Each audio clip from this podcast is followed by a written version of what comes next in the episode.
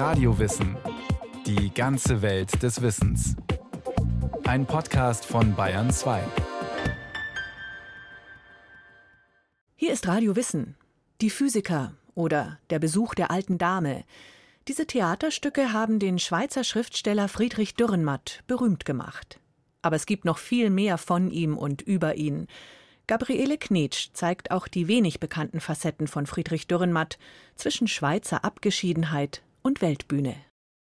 Im Winter 42, 43 begann ich zaghaft in Zürich zu schreiben. Ich war natürlich sehr verschüchtert, indem ich zwar zeichnen konnte, aber nicht wusste, wie man schreiben sollte. Und da wagte ich zuerst nur ganz kleine Sätze zu machen. Ich lese die Novelle Die Wurst. Ich glaube, es ist meine erste Novelle. So schildert der Schriftsteller Friedrich Dürrenmatt bei einer Münchner Lesung die Anfänge seines Schreibens.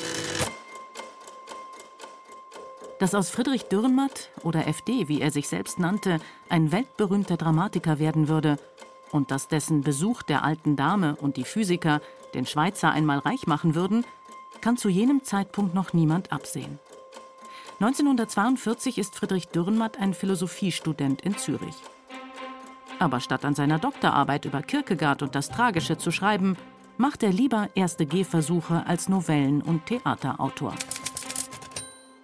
Ein Mensch erschlug seine Frau und verwurstete sie. Die Tat wurde ruchbar, der Mensch wurde verhaftet. Eine Wurst wurde noch gefunden. Die Empörung war groß. Der höchste Richter des Landes übernahm den Fall. Schon in dieser minimalistischen Staccato-Prosa zeichnet sich ein Prinzip ab, das zu Dürrenmatts Markenzeichen werden wird.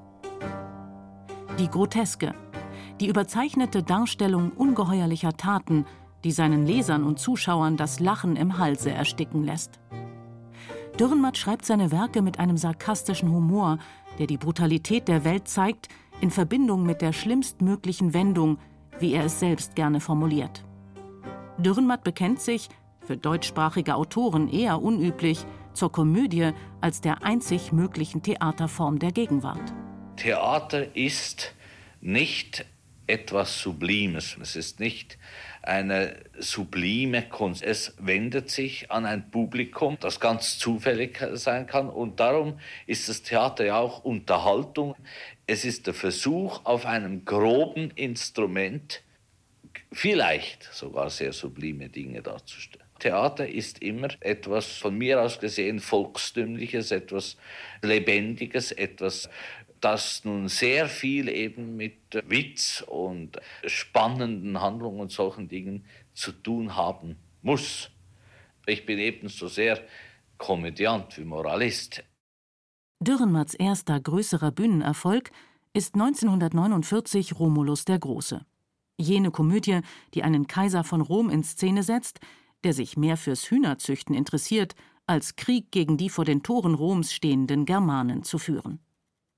Dürrenmatt stellt Romulus als Held mit einer antiheroischen Haltung dar. Zeitgleich wird im Nachbarland Deutschland darüber diskutiert, ob die Hitler-Attentäter um Graf Stauffenberg nun Landesverräter oder Helden gewesen seien. Eine Diskussion, die einem pazifistisch orientierten Schriftsteller absurd erscheinen muss. Bei Dürrenmatt wird Hühnerzüchten zur subversiven Tat. Und im vierten Akt rechtfertigt Romulus diese Haltung gegenüber seinem kriegerischen Schwiegersohn Emilian. Du stehst vor einem unsichtbaren Thron, Emilian, vor dem Thron der römischen Kaiser, deren letzter ich bin. Soll ich deine Augen berühren, dass du diesen Thron siehst? Diesen Berg aufgeschichteter Schädel, diese Ströme von Blut, die auf seinen Stufen dampfen, die ewigen Katarakte der römischen Macht? Rom ist schwach geworden, eine taumelnde Greisin. Doch seine Schuld ist nicht abgetragen und seine Verbrechen sind nicht getilgt. Dürrenmatt wechselt in seinen Stücken immer wieder die Tonlage. Bruchlos geht er über von klamaukiger Komödie in düstere Tragödie, ja ins Schaurige. Der Humor hat im Werk Dürrenmatts eine aufklärerische Funktion, sagt Ulrich Weber, Kurator des Dürrenmatt-Nachlasses im Schweizerischen Literaturarchiv in Bern. Er hat 2020 eine umfangreiche Dürrenmatt-Biografie vorgelegt. Für ihn ist der Humor eigentlich ein Mittel der Distanz. Er sagt, man kann heute keine Tragödien mehr im klassischen Sinne schreiben, wie das noch Schiller gemacht hat. Es braucht eigentlich äh, eine distanzierte Perspektive auf das Geschehen. Wir können auch nicht mehr im gleichen Sinne mitleiden. Für ihn war der Humor da ein wichtiger Faktor, eine Erkenntnisdimension, die etwas früher Brecht eben mit dem V-Effekt eigentlich definiert hat. Dem sogenannten Verfremdungseffekt. Dürrenmatts Humor ist für Ulrich Weber der Schlüssel zu seinem Verständnis.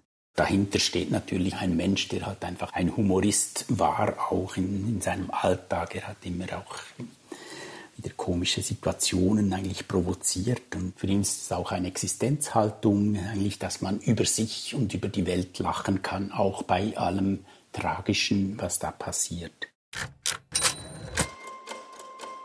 Romulus der Große macht Dürrenmatt auch jenseits der Schweiz bekannt. Das Stück wird in Paris gespielt, in Stuttgart, und schließlich an den Münchner Kammerspielen, einer Talentschmiede, die damals als Sprungbrett für begabte Theaterleute gilt. Finanziell lebt Dürrenmatt aber weiterhin äußerst klamm. Inzwischen hat er geheiratet, die ebenfalls mittellose Schauspielerin Lotti Geißler. Beide leben ein Bohemianleben in Basel. 1949 ist Lotti schwanger mit dem zweiten Kind Barbara, zwei Jahre später kommt Ruth zur Welt. Gegen den Willen seines Vaters, eines protestantischen Dorfpfarrers aus Konolfingen im Emmental, hat Dürrenmatt diese Künstlerexistenz gewählt. An einem Wochentag, da ging ich über einen Platz und ich beschloss, ich gehe aus der Universität, ich werde Schriftsteller. Ich musste mich befreien. Ich musste ein freier Mann sein. Das ging sehr schwer. Das war zuerst sehr schwierig, weil man sehr wenig verdiente. Meine Frau war Schauspielerin, dann wurde sie entlassen, dann standen wir wieder auf der Straße. Dann, das ging also zuerst sehr schwierig, aber es war eine Befreiung. Der Befreiungsakt muss bezahlt werden. Da Dürrenmatt nun eine Familie gegründet hat, muss Geld in die Kasse kommen. Außerdem diagnostizieren die Ärzte bei ihm 1949 eine schwere Diabetes, die ihn ein Leben lang begleitet. Die Krankenhauskosten fressen alles Ersparte auf. Freunde zahlen monatlich fünf Franken auf Dürrenmatts Konto ein. Der Schriftsteller lebt von Auftragsarbeiten fürs Kabarett, von Theaterkritiken und schließlich von einem Großauftrag. Für den schweizerischen Beobachter soll er einen Fortsetzungsroman schreiben, der FD einen Vorschuss von 5000 Franken und später Weltruhm einbringt. Der Richter und sein Henker. Noch heute steht der Richter und sein Henker auf den Lektürelisten an den Schulen. Noch immer liest sich diese Geschichte von dem alten, schwerkranken Kommissär Berlach und seinem Kollegen und Gegenspieler Chanz hochspannend. Das Originelle in der Richter und sein Henker Dürrenmatt unterläuft die üblichen Rollen. Der Mörder ist hier der Polizist. Berlachs Kollege ist der Täter, der aus Neid einen talentierten Kollegen umbringt. Und, viel teuflischer, der Ermittler Berlach instrumentalisiert den schuldigen Polizisten, um einen alten persönlichen Feind, den Bösewicht Gastmann, aus dem Weg zu räumen. Ich habe Gastmann am Sonntagmorgen gesagt, dass ich einen schicken würde, ihn zu töten. Chance taumelte. Es überlief ihn eiskalt. Da haben sie mich und Gastmann aufeinander gehetzt wie Tiere. Bestie gegen Bestie kam es unerbittlich vom anderen Lehnstuhl her. Dann waren Sie der Richter und ich der Henker, keuchte der andere. Das ist so, antwortete der Alte. Und ich, der ich nur Ihren Willen ausführte, ob ich wollte oder nicht, bin nun ein Verbrecher, ein Mensch, den man jagen wird.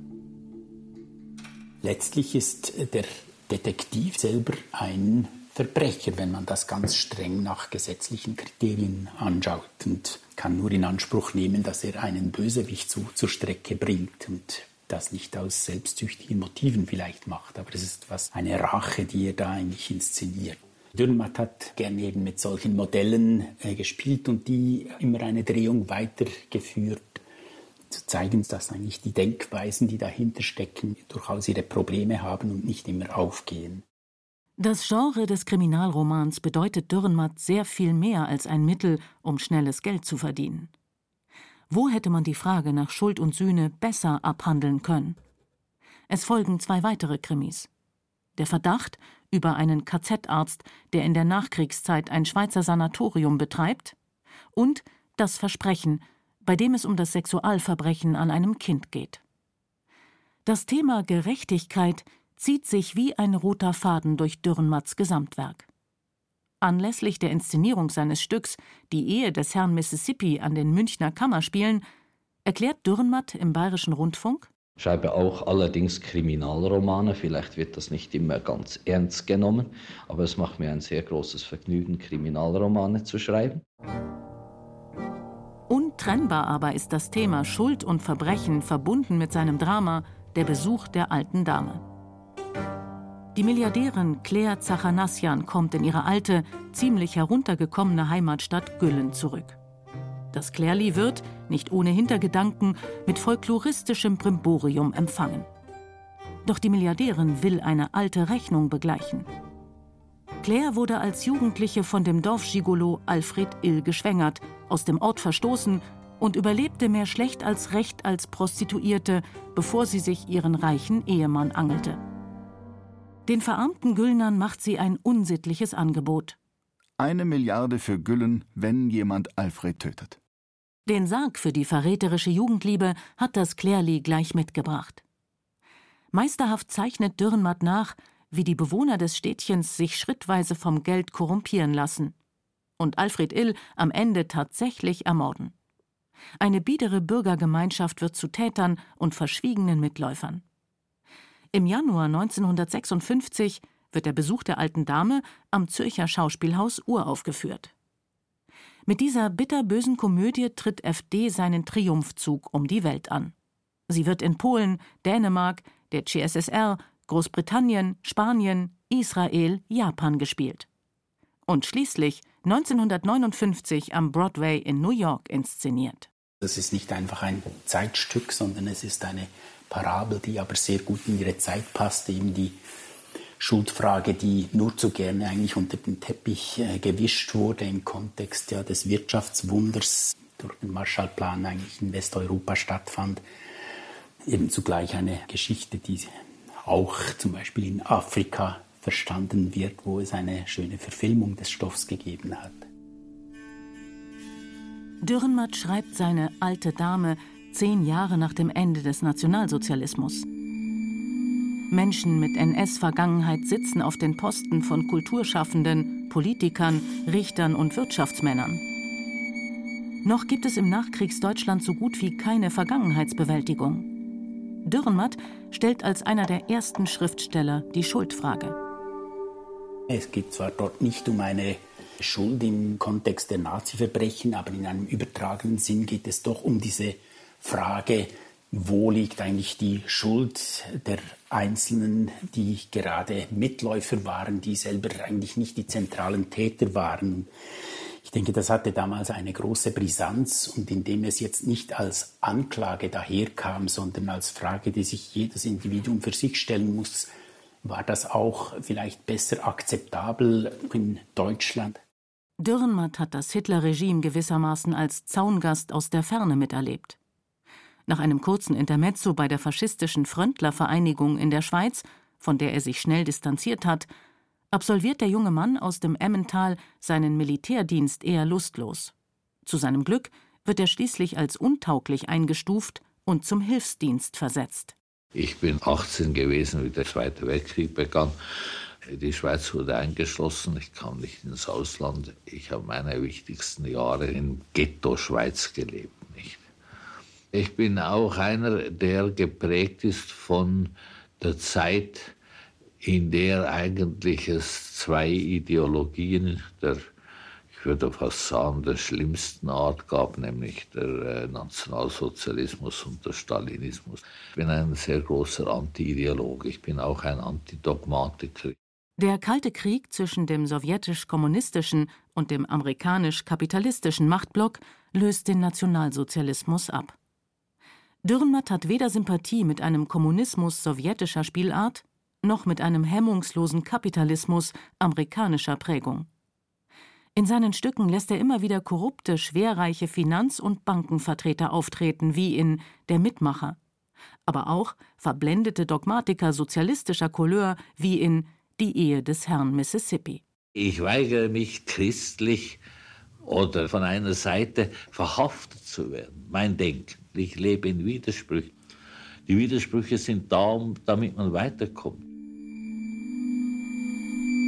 Ein eiserner Vorhang trennt die Welt in zwei feindliche Blöcke.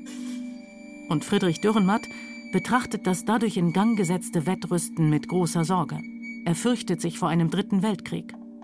Selbst die Schweizer Politiker liebäugeln damit, ihr Land zur Atommacht hochzurüsten.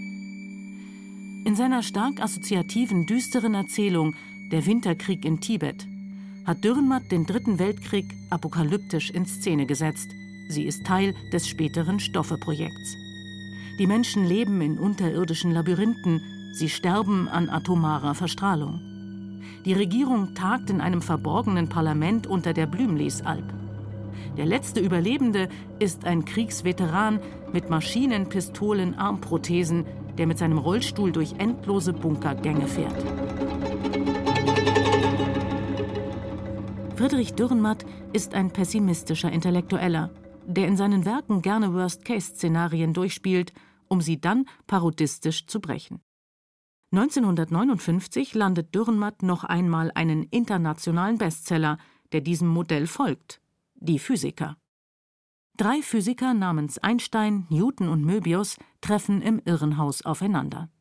Möbius ist jener Kernphysiker, der die Atombombe möglich gemacht hat. Die Pointe des Stücks besteht darin, dass sich der Starphysiker freiwillig einweisen lässt, weil er glaubt, dass seine Erkenntnisse hier sicher seien. Aber seine Mitpatienten erweisen sich als Angehörige feindlicher Geheimdienste, die Möbius auf den Spuren sind. Möbius warnt. Es gibt Risiken, die man nie eingehen darf. Der Untergang der Menschheit ist ein solches. Was die Welt mit den Waffen anrichtet, die sie schon besitzt, wissen wir. Was sie mit jenen anrichten würde, die ich ermögliche, können wir uns denken. Just in dem Moment, als sich die drei Männer einigen, Möbius Wissen nicht nach außen zu tragen, um die Menschheit zu retten, nimmt das Stück eine teuflisch-parodistische Wendung, wie sie für Dürrenmatt-Stücke typisch ist. Die Klinikchefin Dr. Mathilde von Zahnt ist die wahrhaft irre. Sie hat Möbius Forschungsergebnisse kopiert, um sie durch ihren Trust zu vermarkten. Ich wollte darstellen, dass es keine Flucht aus dem Denken gibt. Das Denken hat immer eine Wirkung.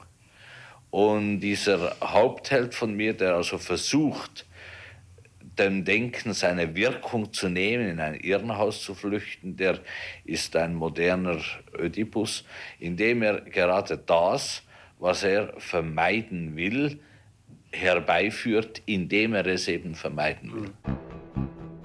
Wie schon zuvor sein Stück, der Besuch der alten Dame, treffen auch die Physiker einen Nerv der Zeit. Das Drama veranschaulicht eine Diskussion, die damals engagiert geführt wurde, und zwar weltweit. Welche Verantwortung trägt die Wissenschaft für die Risiken des atomaren Wettrüstens? Dürrenmatt aber gelingt es, diese theoretische Debatte in die sinnlich erfahrbare Form eines witzigen, originellen und unterhaltsamen Theaterstücks zu verwandeln, das ein breites Publikum anspricht. Wie ein Wissenschaftler im Labor inszeniert der Dramatiker seine Handlungen gern als Experimente im abgeschlossenen Raum. Ab Ende der 50er Jahre führen die Theatererfolge Friedrich Dürrenmatt regelmäßig ins Ausland. Er nimmt teil am Schriftstellerkongress in Moskau, geht auf eine ausgedehnte USA-Reise und nach Israel, nimmt weltweit Ehrendoktorhüte und Literaturpreise entgegen. Etliche Werke werden als Hörspiele inszeniert, einige erfolgreich verfilmt, darunter Der Richter und sein Henker. Dürrenmatt ähnelt inzwischen selber jener alten Dame, die er mit 34 Jahren erfunden hat. Weit gereist und wohlhabend, aber irgendwie auch an die Heimat gefesselt.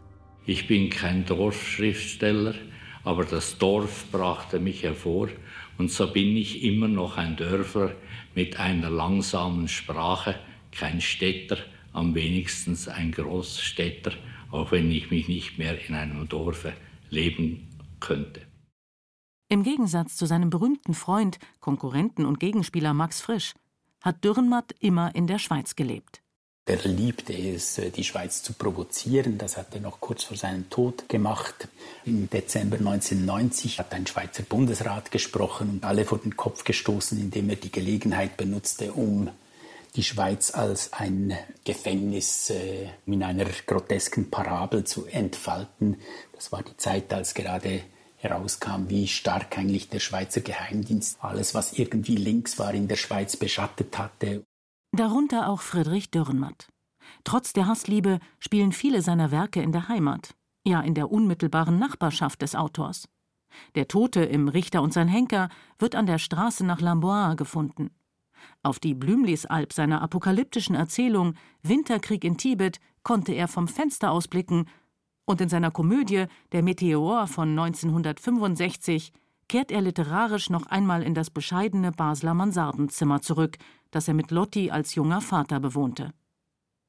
Voller Selbstironie porträtiert Dürrenmatt den todkranken, erfolgreichen Schriftsteller Schwitter, Träger eines Nobelpreises, den der Autor selbst nie bekommen hat.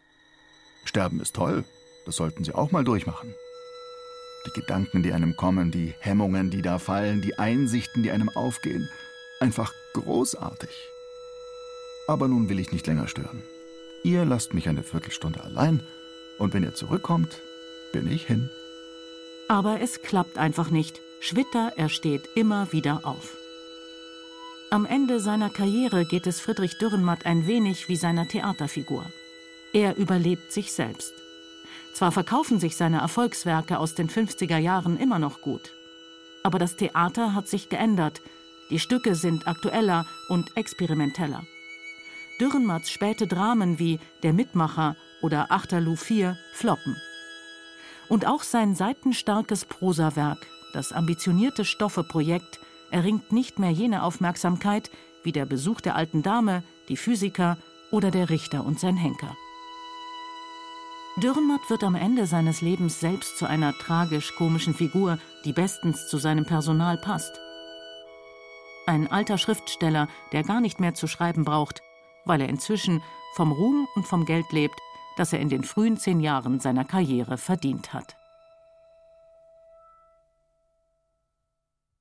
Das war Radio Wissen, ein Podcast von Bayern 2. Autorin dieser Folge Gabriele Knetsch. Regie führte Martin Trauner. Es sprachen Katja Amberger und Jerzy May. Technik Fabian Zweck. Redaktion Nicole Ruchlack. Wenn Sie keine Folge mehr verpassen wollen, abonnieren Sie Radio Wissen unter bayern2.de slash podcast und überall, wo es Podcasts gibt.